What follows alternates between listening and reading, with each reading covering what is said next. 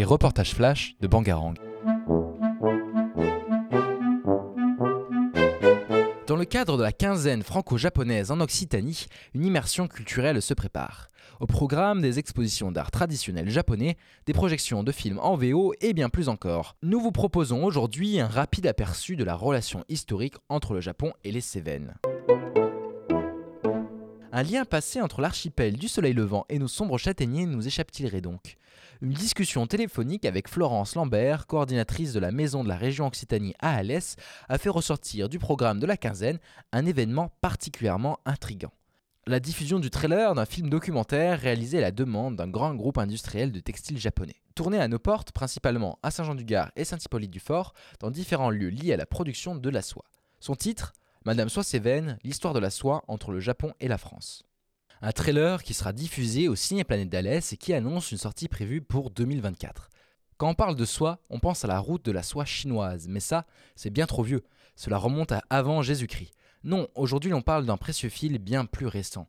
C'est en 1853 que la production de soie dans la région des Cévennes atteint son point culminant. Les chiffres indiquent près de 26 000 tonnes de cocon venant de cette région. Cela représentait presque la moitié de la production française. Mais peu de temps après, une maladie appelée pébrine touchait les vers à soie. À partir de 1855, la France est donc contrainte d'importer 61% de ses soies brutes. Ce pourcentage s'élèvera même à 84% en 1860. Les vers à soie du Japon s'avèrent être les seuls capables de résister aux maladies européennes et sont donc importés en France. La soie brute japonaise s'avère également être de meilleure qualité sur le marché mondial. La Maison Rouge de Saint-Jean-du-Gard est un vestige de cette époque prolifique française. En effet, ce bâtiment servant de musée des vallées cévenoles aujourd'hui était jusqu'en 1965 la dernière filature en état de marche en France. Son équipement était japonais, sa soie brute japonaise, son fil, lui, était français. Alors que le commerce entre les deux pays se développe, la France devient le premier importateur de soie japonaise, absorbant plus de 50% de la production de soie entre 1865 à 1885 la soie reste au centre des relations économiques franco-japonaises jusqu'à la Première Guerre mondiale. Une relation qui refleurit de nos jours, nous permettant d'aller assister à la mise en terre d'un cerisier japonais au lycée Jacques Prévert par le consul nippon la semaine dernière, ou bien de profiter d'une initiation au jeu de Go vendredi 17 novembre à 20h30. Retrouvez le programme complet de la quinzaine du Japon en Occitanie sur le site de la ville d'Alès.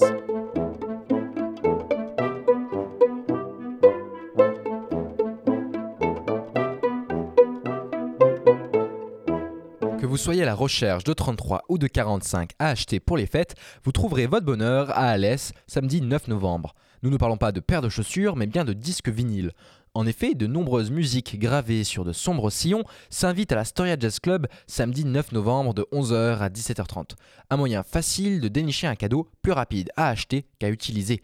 Frédéric, alias DJ Piroli, créateur de cet événement, nous parle de l'organisation de ce marché qui s'annonce être sur la même longueur d'onde que les amateurs branchés d'années 80 et de vintage. J'ai déjà organisé des événements de, ce type euh, donc à, Montpellier ou bien euh, dernièrement à la Montagne Noire donc dans l'Aude, euh, à Narbonne ou à Nîmes. L'idée c'est de faire un événement convivial qui réunit les, passionnés de, de, musique et de disques vinyles plus particulièrement avec des DJ et puis des exposants qui sont aussi bien des professionnels que des amateurs, mais tous passionnés de, musique. Donc, euh, je pensais que Alès, ça serait, je pense que c'est une bonne idée de, vu qu'il n'y a pas trop de, enfin, il y a plus trop de disquaires, euh, hormis quelques supermarchés culturels, euh, et quelques dépôts ventes. Donc, euh, l'idée, c'est de faire quelque chose de, de sympa euh, en cœur de ville et en même temps pour euh, les cadeaux de fin d'année, euh, pour les cadeaux de Noël, sachant que les week-ends, les fins de semaine sur le cœur de ville de il y avait prévu des, je sais, des animations, des fanfares. Voilà, c'était assez vivant. Et j'ai choisi le, l'Astoria Jazz Club, qui est un nouveau lieu qui est en face, presque en face du cratère, parce que voilà, le lieu s'y prête, même si c'est à l'étage, mais il y, a un ascenseur et puis euh, des, escaliers. Il y aura certainement des exposants aussi en, extérieur.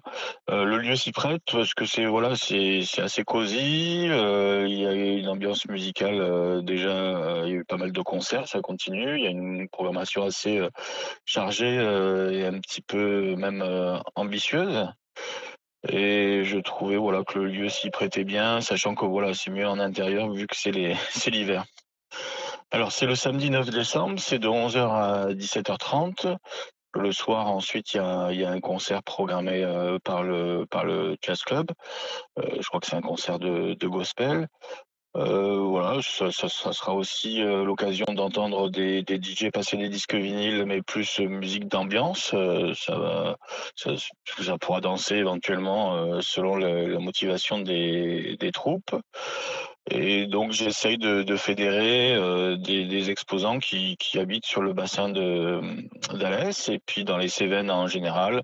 Et on aura quelques exposants sûrement qui viendront de, Nîmes ou de Montpellier. J'ai limité à une quinzaine d'exposants. Euh, certains en viendront probablement avec du matériel IFI euh, également.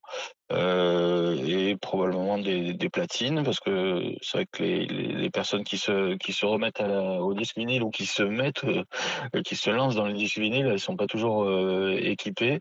Et donc là ça sera du matériel euh, vintage euh, révisé. Voilà mon, petit cahier des charges euh, donc moi c'est je, fais DJ aussi en disque vinyle sous, le nom de DJ Pirouli euh, aussi bien en France et prochainement là, j'ai déjà joué en Espagne et prochainement là je, pars sur la sur euh, en Pologne euh, faire quelques dates et aussi sur des, des salons disques vinyle. Mon, mon cahier des charges modestement c'est d'être euh, sur les événements que j'organise, c'est d'être en cœur de ville le samedi avec une une entrée libre. Voilà, c'est pour contrecarrer un peu l'idée du, du salon le dimanche payant dans une zone euh, éloignée du, du cœur de ville quoi. Voilà, que ce soit ouvert, que les personnes qui sont pas motorisées puissent venir à- aussi à, à pied, euh, et, euh, et en même temps que ça soit voilà public, enfin ouvert au plus grand grand nombre et à tout, tout, tout type d'âge et tout- toute classe euh, sociale. Le vinyle market de Frédéric aura lieu dans et devant l'Astoria Jazz Club. Un moment parfait pour changer de face, changer de disque, découvrir et passer à autre chose. L'Astoria Jazz Club, place Henri Barbus, à 11h, platine, vinyle et leur DJ vous attendent samedi 9 novembre. C'était les reportages flash de Bangarang.